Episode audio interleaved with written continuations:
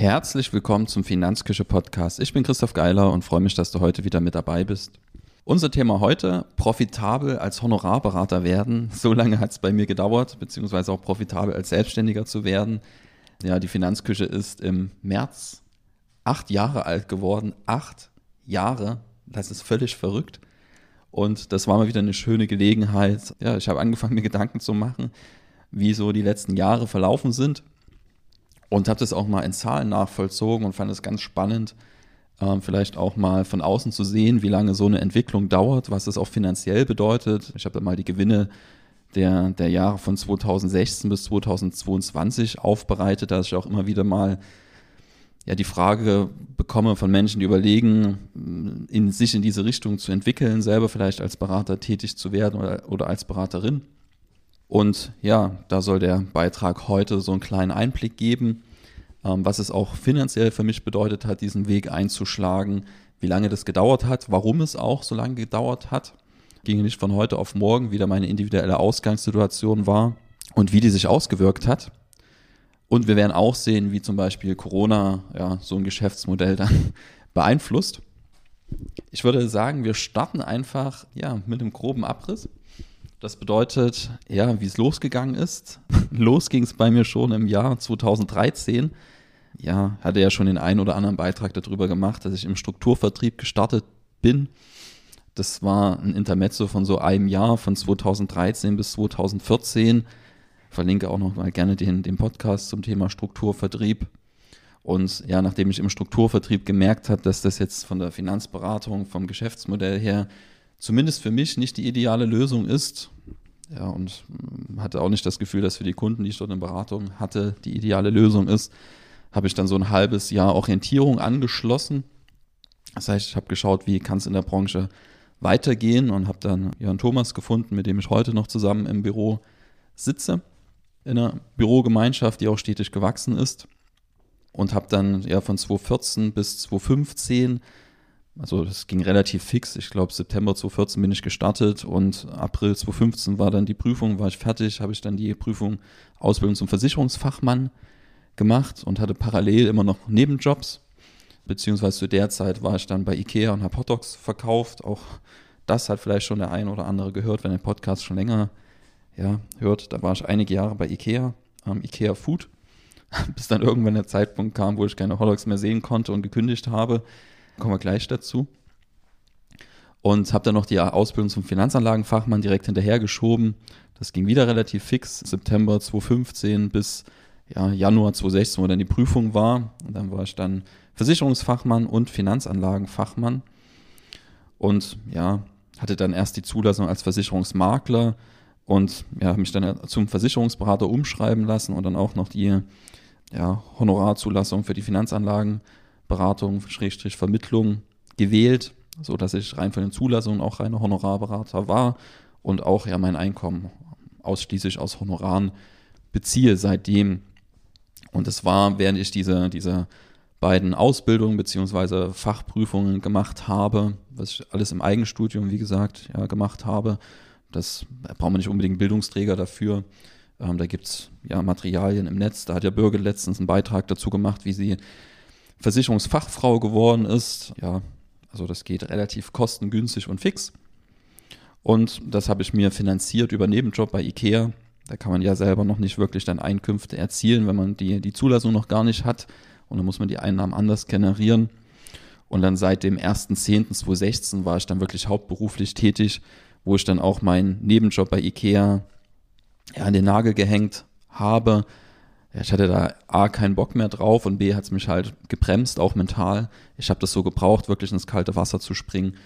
Und dann, ja, die einzige Einnahmequelle war dann eben der, der, der Job als Finanzberater, Schrägstrich Honorarberater, ja, was die Vergütung abzielt und von Anfang an spezialisiert auf die Bereiche Finanzplanung, Anlageberatung, Altersvorsorgeplanung von, von, der, von der Weiterbildung her war mir dann wichtig, einfach noch eins oben drauf zu setzen, weil das, wie gesagt, nur diese Sachkundeprüfungen waren und habe dann noch den Fachberater für Finanzdienstleistungen gemacht von ja, 2016 bis 2017. Das hat ein bisschen länger gedauert, so anderthalb Jahre.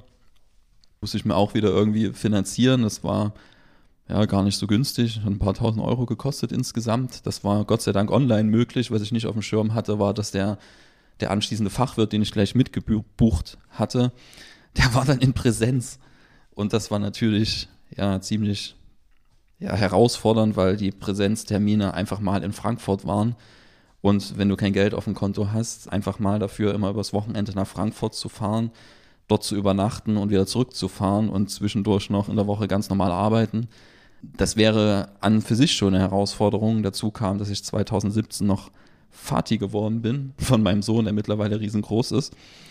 Und ja, das war aber eine Zeit, an die ich mich immer noch gerne zurückerinnere. Ich bin dann mit BlaBlaCar ähm, in irgendwelchen Fahrgemeinschaften nach Frankfurt gedüst und hatte das riesige Glück, dass ein sehr, sehr guter Freund zu der Zeit in Frankfurt gewohnt hat und ich dort schlafen konnte, so dass ich zumindest Reise über BlaBlaCar sehr, sehr kostenneutral gestalten konnte und auch das Thema Übernachtung für mich ja regeln konnte, ohne da jetzt riesige Ausgaben zu haben und konnte sogar dann noch einen meiner besten Freunde regelmäßig sehen.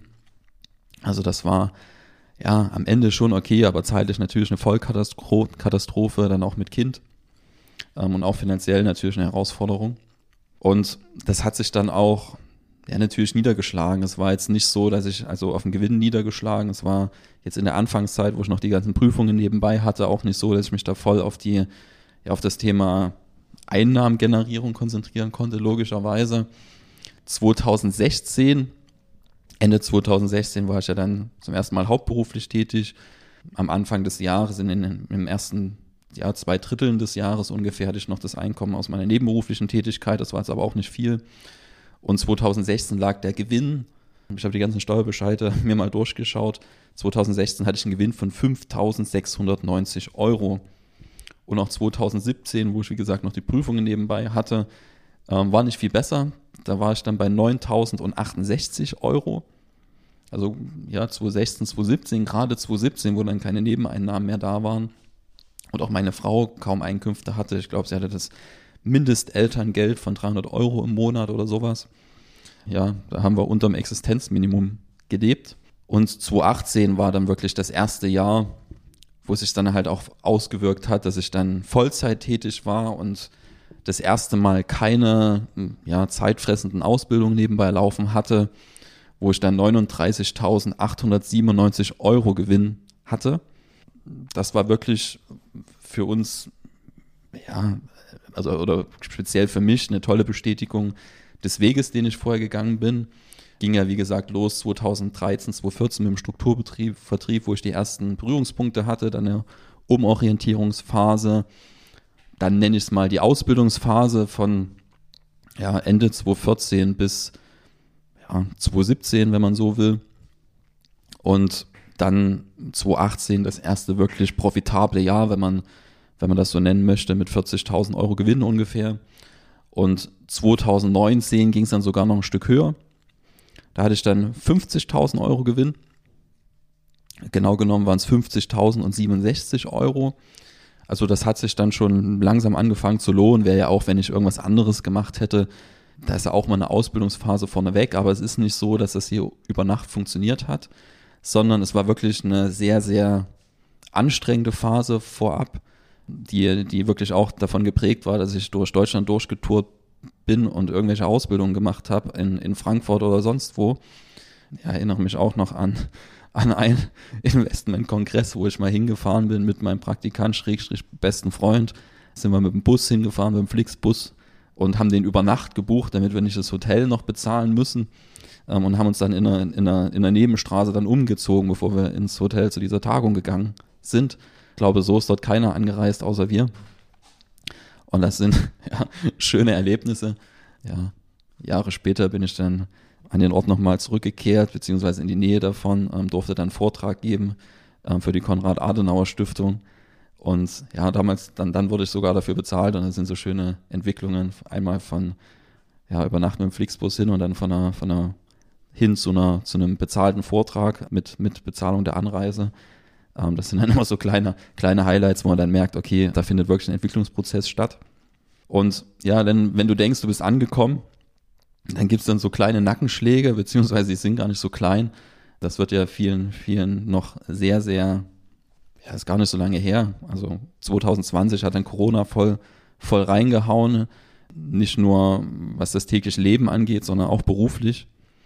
Ähm, da, ja, also 2019 hatte ich ja noch 50.000 Euro Gewinn und 2020 im Corona-Jahr waren es dann nur 13.219 Euro. Das war wirklich schon ein sehr, sehr einschneidender Rückschritt und das hat man, hat man sowas von stark gemerkt. Also mit, mit Beginn der Pandemie ähm, war wirklich das Thema Neuanfragen tot ähm, in dem Moment. Und das war ein Jahr, wo es wirklich ganz, ganz wenig ja, neue Aufträge gab. Da konnte ich nur wirklich glücklich sein, dass ich das Thema, also schon wirklich Bestandsmandanten hatte und die Jahre davor Zeit hatte, mir, mir wirklich Bestandskundenbeziehungen aufzubauen. Und generell ist das Geschäftsmodell sehr, sehr auf Bestand ausgelegt. Und das hat mir natürlich in solchen Phasen ist das einfach nur Gold wert, wenn eben das Thema neue, neue Gewinnung von Mandaten sehr, sehr schwierig ist. Und 2020 war dann auch ein Jahr, ähm, wo wir tatsächlich auch dann so ein, da habe ich dann Corona-Hilfe beantragt, äh, ein Darlehen über 20.000 Euro bekommen, äh, wofür ich heute noch sehr, sehr dankbar bin. Ähm, das war dann auch die Grundlage dafür, dass, dass wir 2021, 2022 quasi einfach weiter durchziehen konnten und auch Ausgaben wie geplant tätigen konnten. Und 2021, das war dann das erste Nach-Corona-Jahr, wenn man so will. Also Corona ist ja noch da und wird auch nicht so schnell wieder weggehen aber wo man dann eben gelernt hat, damit umzugehen, zu leben und ja, die, die Auswirkungen nicht mehr ganz so stark zu spüren waren. Und da bin ich dann von, oder sind wir mit von 13.000 Euro Gewinn auf 65.000 Euro Gewinn hochgeschossen. Und das war wirklich so das erste Jahr für mich, wo ich gesagt habe, okay, jetzt hast du wirklich ein Geschäftsmodell und bist angekommen. Also nicht nur ein Geschäftsmodell, sondern ein profitables Geschäftsmodell, wo man auch die Bestätigung hatte, okay, man kann so durch eine Krise durchgehen sich danach wieder berappeln und dann steht man wieder sehr, sehr positiv da. Und dachte dann natürlich, das geht so weiter. Äh, und dann, dann kam ja wieder das Leben dazwischen. Man hat sich ja, oder man fühlt sich teilweise wie so ein Spielball der Weltgeschichte. Dann ist ja, ja die russische Armee in, in der Ukraine einmarschiert und das beschäftigt uns ja bis, bis heute sehr, sehr intensiv. Nicht nur menschlich, sondern auch beruflich. Und da hatten wir von 2021 zu 2022 ja nahezu eine Umsatzstagnation. Ich habe es ja auch schon in dem Jahresrückblick festgehalten, der, der im Januar erschienen ist. Wir hatten von 2021 zu 2022 nur einen Umsatz, eine Umsatzsteigerung von 2,4 Prozent, was quasi, ja, das ist wirklich nicht viel. Für die, für die Umstände sicherlich noch, noch okay und angemessen, ähm, aber ist so, dass ich das Geschäftsmodell oder, oder in der Situation, wo wir jetzt sind, das ist nicht darauf angelegt, maximale Gewinne zu erzielen, sondern wir sind wirklich stetig dabei, das, das auszubauen, das Geschäftsmodell. Und ich, ja, der Gewinn ist am Ende so hoch, wie wir, wie es gut für uns ist, damit wir uns als Privatmenschen da keine großen, großen finanziellen, dass wir uns da alles leisten können, was wir wollen. Und der Rest wird halt reinvestiert ähm, in die Unternehmung. Das heißt, man baut dann Kosten auf und wenn der Umsatz gleich bleibt, dann geht natürlich dann auch der Gewinn zurück. Und das hat man von 2021 zu 2022 halt gesehen. Der Umsatz ist nur leicht gewachsen und der Gewinn ist aber zurückgegangen von 65.000 Euro auf 47.300 Euro. Also auch das ist keine, wenn man jetzt die Gewinnentwicklung sich anschaut, keine Linie, die einfach nur gerade nach oben geht, ohne irgendwelche Rückschläge. Natürlich merkt man das ähm, als Selbstständiger oder als Unternehmer, wenn links und rechts ja, Herausforderungen auftreten und die, die Planung eben schwieriger zu erfüllen wird, als man sich das gedacht hat. Also das Marktumfeld spielt da ja eine gewisse Rolle. Und ja, das wird man auch 2023 wieder sehen. Wir haben ja jetzt noch viel, viel stärker Kosten aufgebaut als die Jahre davor. Wir sind da auf einem guten Wege, aber man wird auch hier jetzt, das, wir werden jetzt keinen Gewinn von 100.000 Euro plötzlich haben, sondern es kann auch sein, dass wir ein Stück unter 2,22 liegen. Ähm, das ist aber auch völlig okay.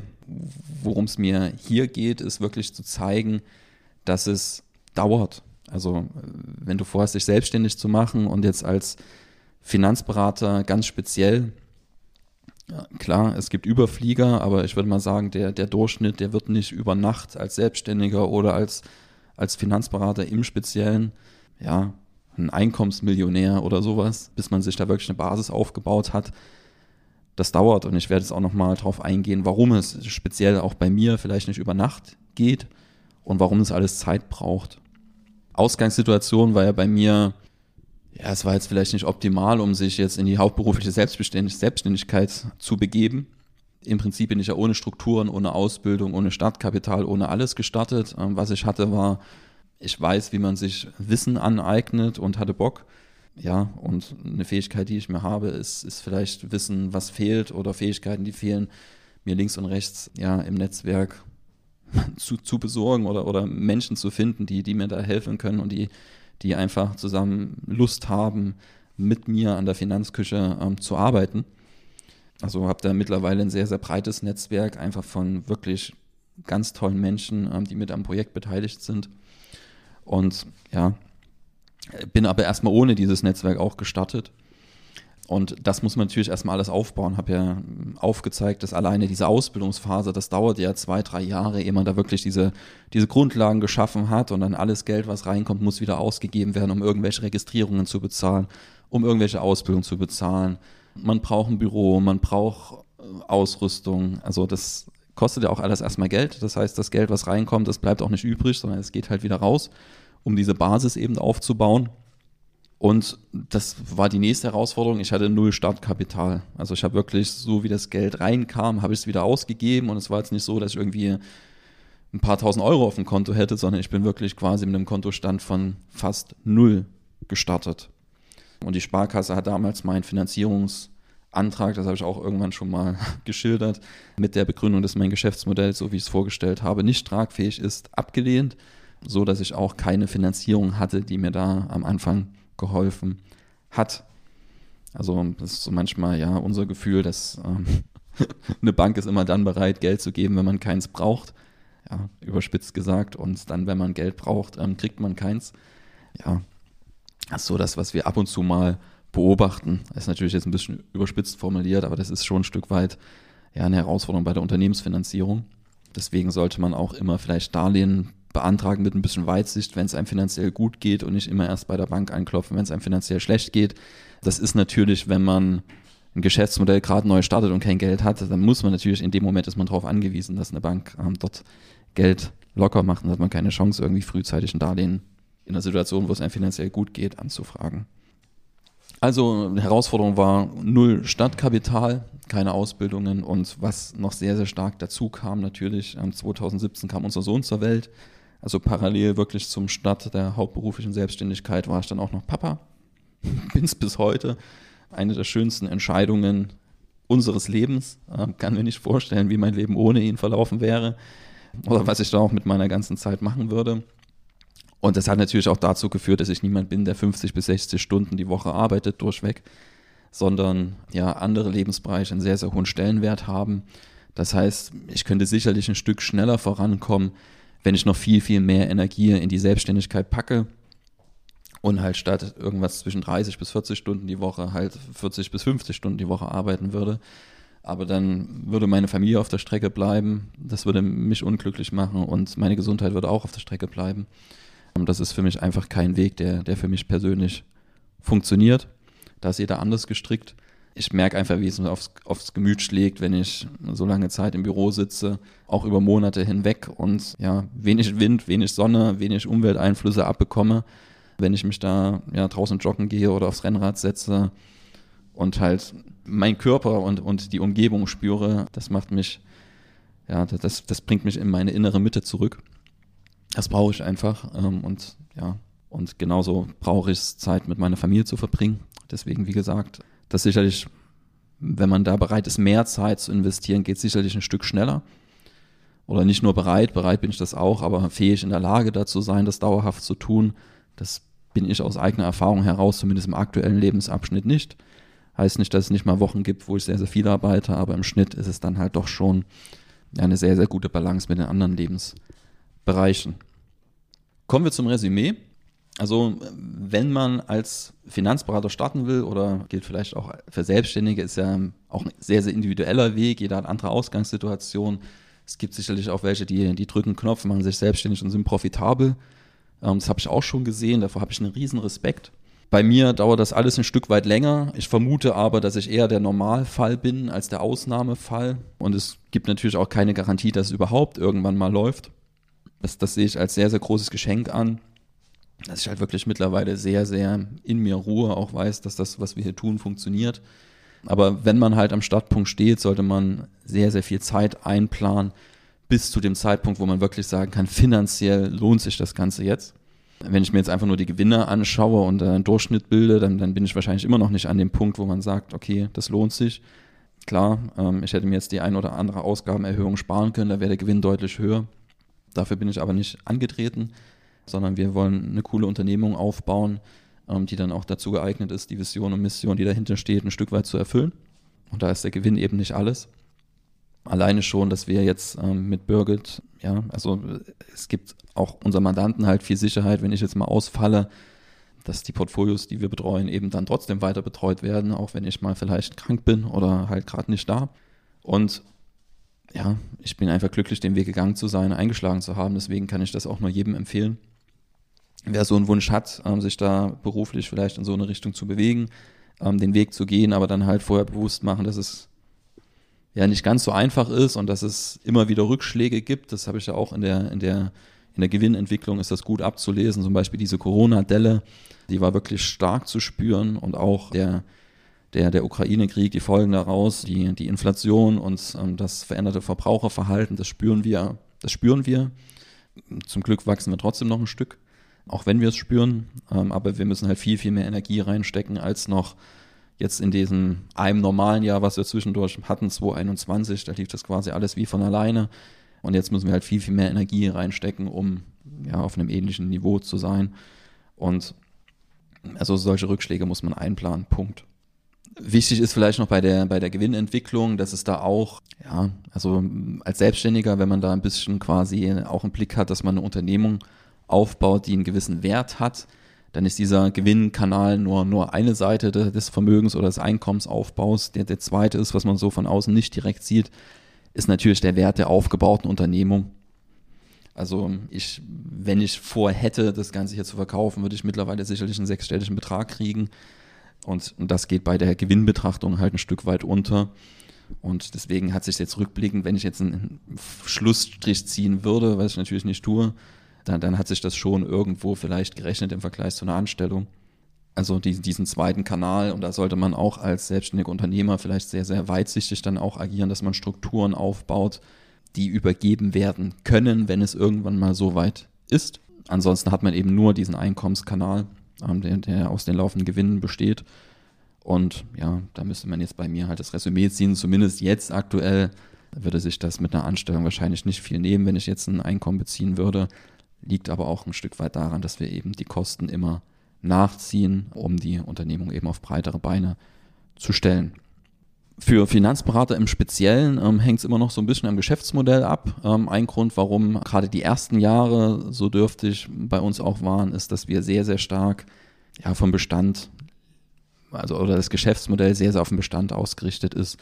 Das bedeutet, mittlerweile machen wir 50 bis 60 Prozent, die dürften es dieses Jahr sein, Umsatz aus Bestandsaufträgen, Bestandsmandanten, Bestandsmandaten. Und das ist natürlich, das fehlt am Anfang komplett.